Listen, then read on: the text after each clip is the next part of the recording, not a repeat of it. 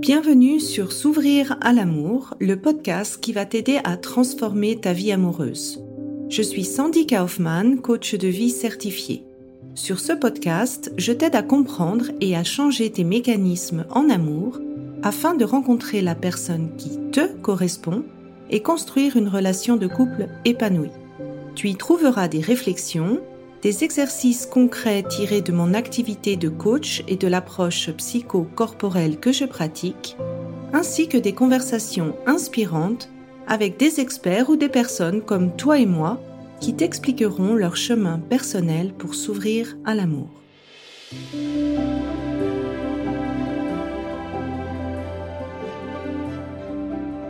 Tu écoutes l'épisode 22, le dating burnout. Alors, cet épisode est une série de deux épisodes sur les sites euh, de rencontres où j'avais envie de proposer et de présenter les deux faces euh, de ces sites. On va commencer par la face un petit peu plus euh, négative avec cette surutilisation des sites de rencontres qui a un impact sur ta santé mentale et pour cet épisode, j'ai voulu interviewer Anna Anthony, qui est l'auteur du livre Factice, qui a elle-même vécu euh, ce dating burnout, qui va en parler avec ses mots. Et dans l'épisode 23, je vais plus te raconter les avantages de ces sites de rencontres. Et si pour toi les sites c'est vraiment quelque chose qui ne te convient pas, alors à ce moment-là, je t'invite à t'inscrire à mon webinaire gratuit qui s'appelle Comment rencontrer quelqu'un sans appli. Je te mets le lien dans les notes de cet épisode. Bonne écoute. Alors, dans cet épisode 22, j'ai l'honneur d'avoir comme invité Anna Anthony, qui est l'auteur du livre Factice et qui auparavant a été euh, matchmakeuse, également coach et conceptrice rédactrice pour le site Abricot. Merci Anna d'avoir accepté euh, cette invitation. Bonjour Sandy, merci à toi. Je suis ravie d'être ici et de, parler de ce sujet euh, hyper intéressant. Alors bah déjà, si pour tous, toutes les personnes qui écoutent qui n'ont encore pas lu le livre Factice, bah, je vous encourage vraiment à l'acheter parce que c'est euh, déjà, il y a un bon mélange de humour et puis euh, qui aide aussi à j'ai beaucoup aimé comment tu arrives à décrire tous ces processus qui peuvent se passer dans la tête de quelqu'un en termes de dating. Donc moi, je vous encourage vraiment à le lire. En tout cas, moi, j'ai beaucoup aimé euh, ton livre. Merci. Et puis, ben, tu parles en fait euh, un petit peu de ton alter ego euh, de Nina, qui a ses péripéties et puis qui a, au fur et à mesure de son processus de, de dating, finalement, elle a basculé dans son utilisation des, euh, des applications.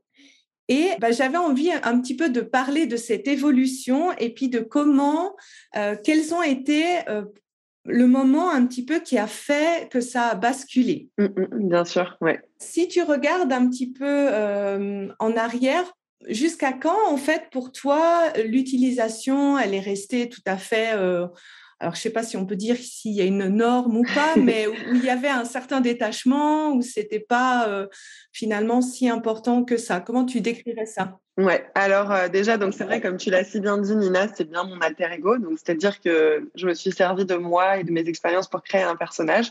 Donc il y a beaucoup de similitudes avec moi, évidemment, même si tout n'est pas vrai dans le livre. Donc effectivement, comme tu dis, le cheminement de Nina, bah, ça a été le mien. Et en fait, j'ai écrit ça parce que déjà, j'avais besoin d'un exutoire. Et ensuite, parce que je pense, je me disais que j'étais pas la seule à expérimenter ce genre de choses et de travers sur les apps. Donc, euh, pour répondre à ta question, en fait, euh, j'ai été en couple pendant assez longtemps, pendant quelques années. Et ensuite, j'ai rompu et je suis arrivée à Paris et j'ai commencé à utiliser les applications de rencontres. Et je me souviens, c'était le tout début de Tinder. Et du coup, c'était plutôt drôle au début. Et en fait, je me rappelle qu'à ce moment-là, j'avais une utilisation qui était tout à fait euh, bon, saine, si on peut dire euh, les choses ainsi. Euh, c'est-à-dire, je, je, me forçais pas à aller à un rendez-vous juste avec l'espoir fou que la personne soit la bonne. J'y allais vraiment quand j'avais envie d'y aller, en fait. Et si vraiment la personne ne me plaisait pas, bah, je, je ne persistais pas, en fait. Et en fait, c'est drôle parce qu'à ce moment-là, quand j'étais en position de détachement, parce que je pense que c'est vraiment ça, bah, j'ai remarqué que j'étais souvent rappelée, en fait, les personnes avaient envie de me revoir. Et en fait, petit à petit, ce que j'ai remarqué, c'est que, euh, on va dire que le temps a passé et j'ai, eu peut-être une relation euh, qui a duré euh, 3-4 mois, une, une, deuxième de 3-4 mois. Et en fait, petit à petit, donc, mm, ces relations, malheureusement, elles n'ont pas abouti. Et en fait, quand elles n'aboutissaient pas, bah, je me disais, ah mince, il faut vite que je comble le trou que j'ai euh, parce que je suis tellement triste que ça n'ait pas fonctionné qu'il faut vite que je colle un pansement dessus, en fait. Et ce pansement, bah, il était possible de le trouver rapidement et de le coller rapidement grâce aux applications. Et en fait, je pense que c'est là où ça a commencé à devenir une utilisation qui était euh, néfaste. C'est en fait au moment où, euh, bah, fondamentalement, on est dans la vie. Euh, la vie, c'est une routine. Au boulot, il y a personne que je peux rencontrer. Tous mes copains sont, sont en couple.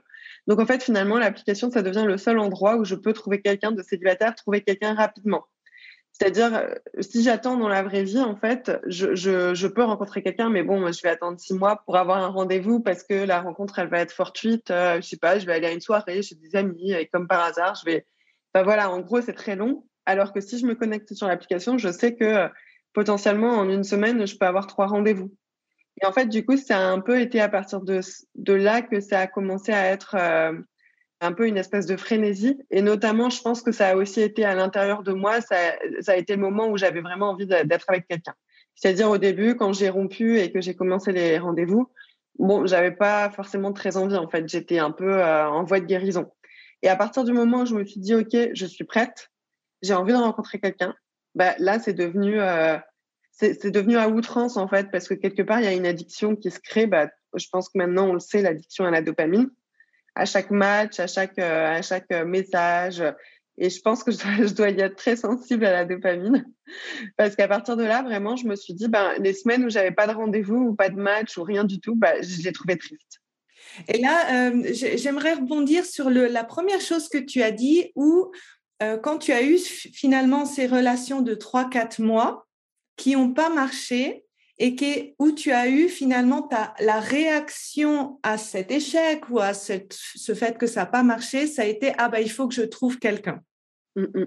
Et c'est souvent de l'expérience que j'ai avec les personnes que j'accompagne, c'est là où des fois ce moment de bascule il arrive, parce qu'on essaie, comme tu dis, d'avoir ce pansement de à court terme pour plutôt que de, se, de prendre le temps de se poser et puis de se dire ok mais qu'est-ce qui n'a pas marché dans cette relation? Qu'est-ce que moi j'ai envie euh, d'avoir comme relation? Quels sont les mécanismes qui ont pu faire que ça a généré la fin ou, ou qu'est-ce que j'ai accepté de l'autre qui me convenait pas etc et de faire un petit peu de se donner le droit bah, de faire un mini deuil de relation, même si c'est pas une relation longue, et puis de, avant de recommencer, en fait, euh, dans une frénésie de, je recherche une autre personne. C'est ça, mais c'est très intéressant ce que tu dis parce que justement, en fait, je, je maintenant je le sais, hein, je l'ai analysé après coup, mais je le prenais pas du tout ce temps-là, et du coup, bah, forcément, je retombais dans une relation où je me disais juste bon bah c'est une relation, le, le type me plaît, et en fait, sans vraiment me poser de questions, qu'est-ce que j'accepte de l'autre, qu'est-ce que je veux, qu'est-ce que je suis prête à donner. Et du coup, forcément, bah, ça marchait pas non plus et c'est un cercle vicieux en fait. Quand tu as dit que tu as senti euh, que tu avais basculé, quels ont été pour toi les signes où tu t'es rendu compte que tu devenais euh, addict à cette dopamine en fait? Alors les signes, je pense qu'il y avait, euh, il y a une chose très marquante, c'est que je me rendais compte petit à petit que j'acceptais d'aller à des rendez-vous de personnes qui ne m'auraient pas spécialement plu avant. Donc il y a ça. Et ensuite, il y avait quand j'allais à un rendez-vous et que je me rendais compte que bon, bah, oui, euh, la personne, elle me plaît en face de moi, mais bon, je pense qu'on n'a pas non plus grand-chose en commun. Ou alors, il a, il a dit des choses, je me rends compte qu'on n'a pas les mêmes valeurs. Bah, en fait, je persistais quand même. Voilà, j'avais l'impression qu'il y avait un mur et que même s'il y avait le mur, euh, que je voyais en face de moi, bah, je me disais, bah, c'est pas grave, je vais réussir à l'éviter. Et en fait, non, malheureusement, je ne l'évitais pas.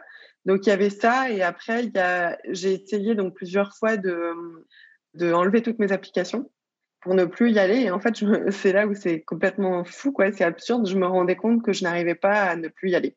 C'est-à-dire, je, je désactivais pendant une semaine et ensuite, j'étais taraudée, en fait, par euh, la volonté de savoir si quelqu'un m'avait envoyé un message, si j'avais eu des matchs en plus.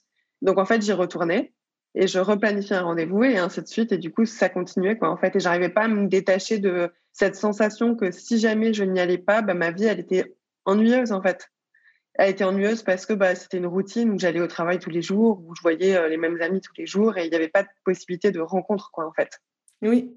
bah, j'aimerais rebondir sur deux choses que tu as dit parce que, en effet, pour moi, le point commun de, des personnes que j'ai accompagnées qui ont eu plus souvent en fait cette addiction aux applications, elles ont euh, souvent en lien un lien plus ou moins fort avec cette blessure de la trahison.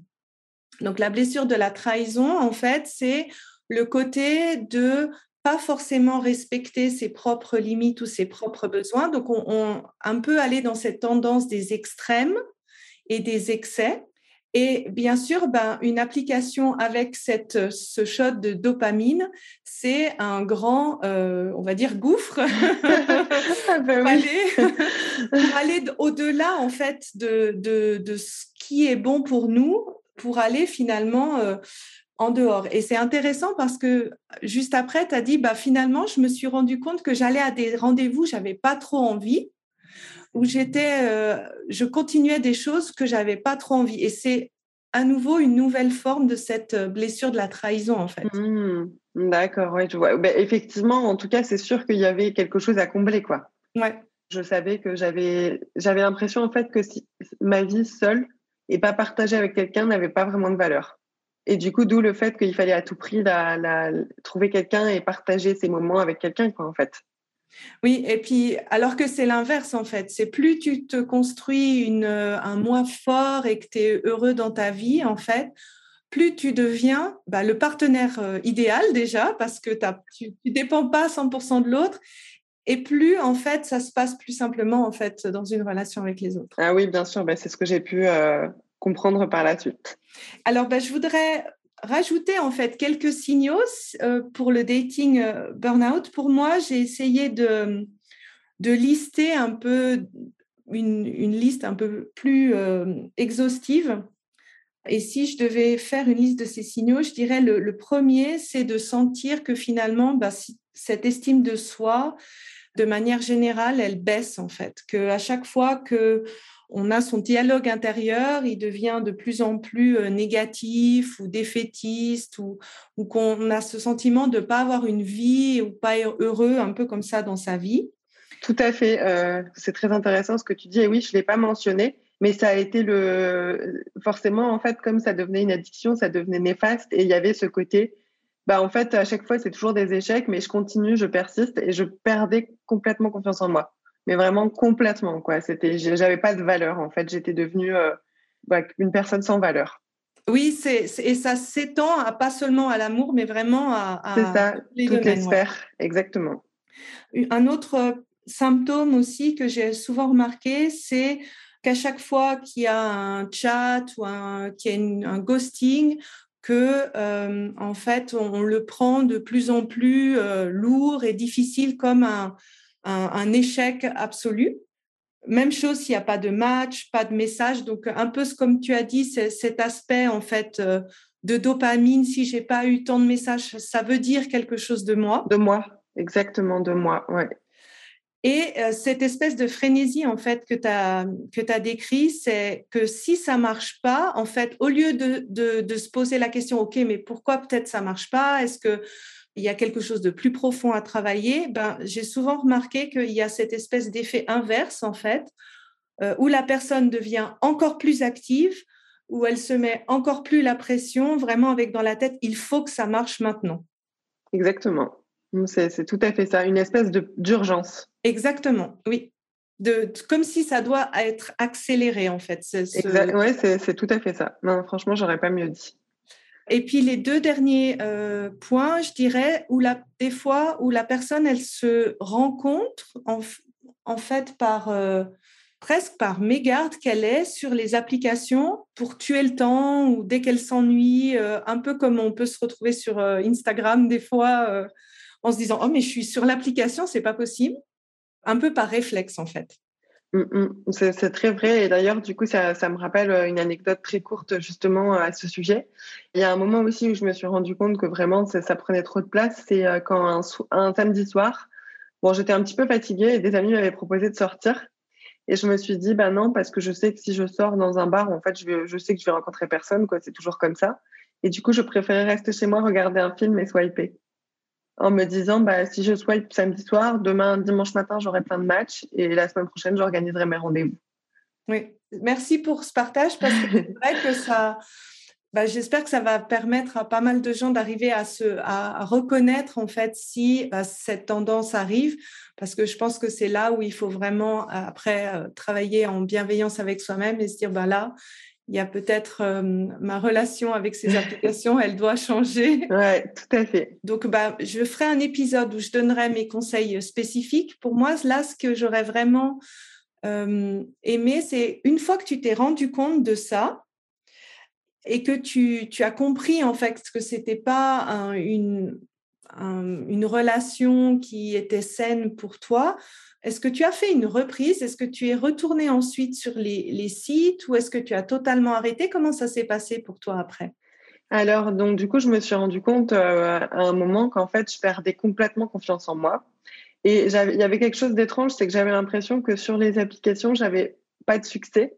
Alors qu'en vrai, bah, je veux dire, je ne suis pas euh, voilà, parfaite, mais j'ai assez confiance en moi dans la réalité pour me dire, bah, je suis plutôt jolie, je plais, etc. Or, sur les applications, ce n'était pas du tout ça. J'avais l'impression d'être vraiment euh, une, enfin, nulle, quoi, inintéressante. Et en fait, je me suis dit, bon, bah, maintenant, il faut vraiment euh, couper parce que je commence à plonger dans, bah, dans une déprime totale, quoi, on va dire. Donc, en fait, j'ai essayé de couper plusieurs fois. À chaque fois, j'y revenais je me disais, ah mince, euh, je, j'essaye d'arrêter et à chaque fois, j'y retourne en me disant, oui, peut-être un dernier, allez, euh, encore un. Et en fait, il y a eu une anecdote qui m'a vraiment vaccinée, qui m'a dégoûtée, en fait, donc très, très rapidement, parce que je ne vais pas raconter toute l'histoire. Donc, en gros, j'ai commencé à discuter avec un homme sur euh, Appen. Et en fait, il paraissait, pour une fois, je me disais, bon, essaye d'aller vers le genre d'homme vers lequel tu n'as pas, pas l'habitude d'aller. Donc ne va pas vers euh, le, type qui a ultra confiance en lui, ultra beau gosse. Essaye d'aller vers quelqu'un peut-être qui paraît plus réservé, plus timide, plus. Euh. Donc je, commence à discuter avec un homme qui au premier abord me plaît pas forcément énormément, mais je me dis bon, on va creuser. On commence à discuter, très intéressant. Euh, voilà. Donc ensuite on décide de prendre un verre. On prend un verre, ça se passe très bien. Il est un petit peu timide, donc c'est l'inverse du genre d'homme que j'ai l'habitude de voir. Et en fait, le verre se passe très bien. Et après, en partant, il me dit euh, euh, Et Anna, est-ce que ça te dirait qu'on se revoit Donc, moi, je dis Bah oui, avec plaisir. Euh, si tu veux, on peut se faire l'expo dont on a parlé pendant le, rendez-vous. Il me dit Oui, ça marche. Et donc, je lui dis bah, Par contre, je n'ai pas ton numéro. donc, est-ce que tu peux me l'envoyer sur l'application? Comme ça, on peut discuter plutôt par WhatsApp. Ça sera plus simple. Il me dit Oui, pas de souci. Et là, il s'en va et je rentre chez moi et je réalise qu'il m'a bloqué. Et là, ça a été la goutte d'eau. Je me suis dit, ah non, mais là, c'est ce genre de comportement, en fait, c'est plus possible. Là, je peux plus, quoi, en fait. Surtout venant de quelqu'un que je trouvais euh, euh, plutôt timide, plutôt réservé, pas forcément euh, le genre de type qui, qui s'en fout de toutes les filles et de tout le monde, quoi, on va dire. Et là, ça m'a vaccinée et j'ai vraiment réussi à arrêter à ce moment-là, en fait. Et je me suis dit, ah, je vais me recentrer sur moi-même et sur des activités aussi, surtout dans la in real life, quoi, en fait. Donc, j'ai vraiment arrêté toutes les applis à ce moment-là. J'en avais marre, en fait, de ces travers, des, manières dont on se traite les uns les autres dessus. Et donc là, j'ai tout arrêté et je me suis dit, je vais me recentrer sur moi. Donc au début, c'était très dur parce que je manquais de dopamine, en fait. Voilà, c'était toujours ça le problème. Et du coup, je me suis inscrite à un groupe de course à pied où j'ai rencontré des vraies personnes en chair et en os. Donc pendant trois mois, je suis plus allée sur aucune appli. Et en fait, ça a été un apprentissage et en même temps, je regrette pas, mais finalement, bah, il m'est arrivé le même genre d'histoire euh, en vrai que sur l'appli. Quoi. Et je me suis dit, bon, bah, ça doit pas être des comportements que d'application. En fait, c'est juste la vie euh, et l'amour au 21e siècle. Quoi. C'est comme ça, les gens se comportent comme ça. Mais je me suis dit, bah, ça m'a fait du bien quand même de rencontrer des vraies personnes. Et surtout, en fait, quelque chose que j'ai remarqué, c'est que mon estime de moi, elle est remontée parce qu'en fait, en, vrai, j'avais l'impression d'avoir un autre succès que j'avais pas sur les applications. Parce qu'en vrai, bon bah il y a le charme, il y a juste tout simplement nouer des liens avec des gens en fait et se rendre compte que bah, qu'on a des atomes crochus. Et du coup, euh, voilà, à ce moment-là, j'ai totalement arrêté jusqu'à un jour où, une copine m'a convaincue d'aller sur euh, une application qui s'appelait OkCupid Et donc, du coup, je me suis dit que j'allais me réinscrire, mais j'étais vraiment très, très détachée, en fait. Et donc, je m'y suis réinscrite en étant très détachée. Et là, j'ai fait euh, un seul rendez-vous et puis j'ai rencontré mon copain. Ça, c'est bah, là, tu as donné plein de pépites, en fait. Donc, euh, si je peux me permettre de, ressortir de, ce que tu as dit, des choses qui me paraissaient importantes, c'est déjà la première chose, c'est en effet, quand on arrête une application, on est en manque de dopamine. Exactement. Et se mettre à courir, ça produit énormément de dopamine. Ah, bah tu vois, j'avais même pas envisagé, envisagé, les choses sous cet angle, mais tu as entièrement raison. Ouais, c'est ça aide vraiment à sortir d'une addiction. Donc après, il ne faut pas partir dans l'addiction de la course, ça c'est encore autre chose. Mais euh, ce qui peut aider en fait justement à passer ce cap, c'est de, si tu veux, ton corps il est vraiment en manque de cette hormone. Donc de le compenser, il y a ben, le sport comme la dopamine, il y a aussi tout ce qui est douche froide. Alors, euh, ce ah. petit stress en fait du corps, ça aide en fait à produire toi ton niveau de dopamine, d'élever ton niveau de dopamine. Donc, de compenser par le corps le temps en fait que le corps il se déshabitue du niveau de dopamine qu'il avait et qu'il soit un peu contrebalancé. D'accord. Ça, c'est vraiment un bon, euh, un, bon tip que tu as donné. La deuxième chose que j'avais envie de rebondir, c'est, euh, bah oui, en effet, pour moi, et je pense que c'est euh, si ça marche pas sur une application, bah c'est pas forcément que la problématique de l'application, c'est souvent bah, les, tous les schémas un petit peu plus profonds qui font que bah, on répète la même chose soit dans la vraie vie et puis ou, dans les applications et que bah, cette euh, remise en question de toi, ce travail un peu plus en profondeur que tu as fait, euh, bah, finalement, il a porté ses fruits parce que quand tu t'es réinscrit en ayant une utilisation euh, bienveillante, bah, tu as rencontré euh, la personne, ton partenaire en fait. Exactement. Ouais, c'est ça. Et en, ayant une utilisation surtout détachée en fait, c'est-à-dire j'attendais plus rien. Et, sur, et le fait d'avoir pris 3-4 mois pour me recentrer sur moi et, me redécouvrir moi-même, en fait, je me mettais à me dire bah, qui je suis en tant que personne. Et par exemple, je m'étais remise à écrire alors que j'avais pas écrit depuis plusieurs années. Et je m'étais remise à écrire et je me disais bah, qui je suis en tant que personne? Bah, je suis quelqu'un qui aime le sport, qui aime la musique, qui aime euh, écrire, qui aime. Et en fait, ça me permettait de savoir aussi bah, à nouveau qui j'étais en fait, parce que je m'étais un peu perdue sur euh, les applications à force d'enchaîner, euh, d'enchaîner des rendez-vous avec n'importe qui en fait, juste pour avoir. Mais par contre, j'ai aussi remarqué quelque chose, c'est quand je, me suis inscrite au groupe de course à pied et que j'ai eu une déconvenue un peu similaire à ce que j'avais pu avoir avec un homme du groupe de course à pied, je me suis, je me suis rendu compte que j'avais reproduit le même schéma. C'est-à-dire, il me plaisait pas spécialement, mais il m'a fait du rentre dedans pendant longtemps, et du coup, j'ai fini par céder alors qu'il me plaisait pas. Et, du coup, à nouveau, en fait, c'était moi qui étais responsable en fait un peu de cet échec parce que je euh, j'avais dérogé à mes principes en fait. Et je m'étais euh, dit bon bah j'avais, j'avais pris quelque chose dont j'avais pas vraiment envie en fait. Et du coup, encore une fois, bah, c'était aussi une bonne leçon, enfin une leçon, une expérience intéressante. Mais ça, en tout cas, voilà, pendant les trois mois où j'ai arrêté, trois, quatre mois où j'ai arrêté les applis, j'ai, mais j'ai vraiment fait je me suis recentrée sur moi, quoi, en fait. de quoi j'ai envie? Qui suis-je seule et pas avec quelqu'un? Bah, ça, ce que tu viens de dire, en fait, c'était une nouvelle, c'était une répétition de cette blessure de trahison. Et en fait, l'enjeu de quelqu'un qui a la blessure de trahison, c'est l'alignement avec soi-même. Donc, quand on veut quelque chose, de ne pas dire oui euh, à quelque chose qu'on ne veut pas, tu vois, de retrouver dans, cet alignement. C'est exactement ce travail de fond, en fait. C'est exactement ce qui s'est passé. Merci pour euh, ce témoignage. Et puis, j'aimerais terminer cette interview par deux, deux choses que tu pourrais donner comme conseil, en fait, aux personnes qui nous écoutent. Qu'est-ce qui, pour toi, t'a aidé à changer ta vision de l'amour? Et euh, quel est le conseil que tu donnerais aux personnes pour s'ouvrir à l'amour? Alors, euh, donc pour changer ma vision de l'amour, en fait, il a vraiment fallu que je comprenne quelque chose. C'est que pendant longtemps, en fait, j'ai accusé la fatalité. Et je me disais, ah, mais non, mes histoires, elles marchent pas, mais de toute façon, il n'y a que des connards, blablabla. Bla, bla. Et en fait, j'ai enfin compris, donc ce que tu disais il y a quelques minutes, c'est qu'on a tous des schémas répétitifs, destructeurs, dans lesquels on persiste. Et en fait, si tu te rends pas compte de ce schéma et si tu ne veux pas le corriger, ben, ta vie amoureuse, elle marchera jamais en fait. Et c'est pas à cause de la fatalité ou parce que la vie est horrible et ou le monde est méchant.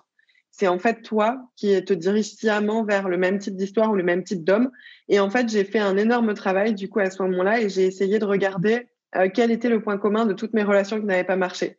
Vers quel type d'homme j'étais allée et je me suis rendu compte en fait que j'allais toujours vers le même type d'homme qui ne me convenait pas en fait. J'allais vers des personnes très charismatiques euh, qui avaient très confiance en elles alors que moi je suis en, insécurité amoureuse. Et donc forcément ça marchait pas. La personne ne pouvait pas me donner ce que je voulais qui réussirait à m'apaiser. Donc, du coup, ça, ça a été la première chose. Je pense vraiment que s'il y a beaucoup d'échecs répétitifs, il faut faire une introspection pour voir en fait qu'est-ce qui est commun dans ces histoires et qu'est-ce qui qu'est-ce qu'il faut changer. Et après la deuxième chose c'est changer et changer c'est très dur parce qu'on a toujours tendance à aller vers les mêmes personnes et on veut pas on, se dit que les autres personnes ne nous plairont pas mais il faut changer. Et en fait au bout du compte on découvre que bah, y a d'autres personnes qui nous conviennent et avec qui ça marche très bien et qu'en fait pendant des années on a juste persisté à aller vers les mauvaises personnes donc, je pense qu'il faut vraiment essayer de, de, voilà, de faire ce processus d'introspection. Et ensuite, une deuxième chose qu'il faut faire aussi, je pense, c'est euh, un peu désacraliser l'amour et se rendre compte qu'en fait, euh, bah, finalement, euh, alors oui, la vie, elle est mieux en étant partagée, ça c'est sûr, je suis totalement d'accord. Que oui, au bout d'un moment, quand on est seul, bah, on finit par, par se dire, bah, j'aimerais bien partager des moments avec quelqu'un, j'aimerais bien ne pas être seul, tout. Et oui, il y a aussi les dictats de la société. Il y a une énorme pression sociale sur le couple. Quand on commence à avoir 30 ans et que tous les amis sont en couple ou commencent à faire des enfants, bah, on se rend compte qu'on est un peu seul et que, euh, euh, que nous, on aimerait bien aussi connaître ce bonheur-là et que les gens commencent à partir en vacances en famille. Donc, nous, on se retrouve encore plus seul. Donc, oui, il y a les dictats de la société aussi, mais je pense qu'il faut désacraliser le couple et l'amour et, et se dire aussi que, bah, en fait, on a toute la vie pour rencontrer quelqu'un. Alors, je sais, c'est facile de le dire euh, comme ça, mais je m'en suis vraiment rendu compte aussi maintenant. Et ensuite, en allant sur les applications, un troisième conseil que je peux donner, c'est vraiment ne pas attendre quelque chose, en fait. C'est pas l'application, ça va pas venir sauver votre vie amoureuse. C'est un plus pour rencontrer des personnes parce qu'on n'a pas l'occasion de les rencontrer dans la vraie vie. Mais c'est pas une solution miracle, en fait. Donc voilà, je pense que c'est les trois conseils un peu que je peux donner euh, moi, je, peux t'embaucher parce que je suis totalement d'accord. Mais ça a mis du longtemps. Enfin, j'ai mis du temps à faire ce cheminement mental, en fait, pour me rendre compte de certaines choses. Et pareil, changer, c'est très dur. Moi, j'ai des copines qui euh, sont encore bloquées dans leur schéma et qui n'arrivent pas à changer, en fait, ni, ni à changer, ou alors qui font un déni sur ces schémas. Qui sont en mode, oui, mais non, c'est pas toujours pareil. Non, mais en fait, si, euh, des fois, euh, on se rend compte que c'est quand même pareil sur certaines choses, quoi.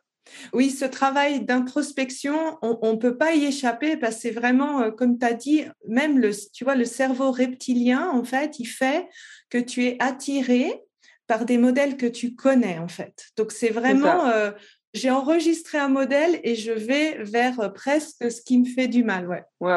Et selon, en fait, comment tu l'as enregistré, enfin, moi, j'utilise une approche par le corps au moment où tu es attiré par la personne, c'est il y a cette partie de cerveau rationnel qui sait que j'ai pas envie d'aller vers là.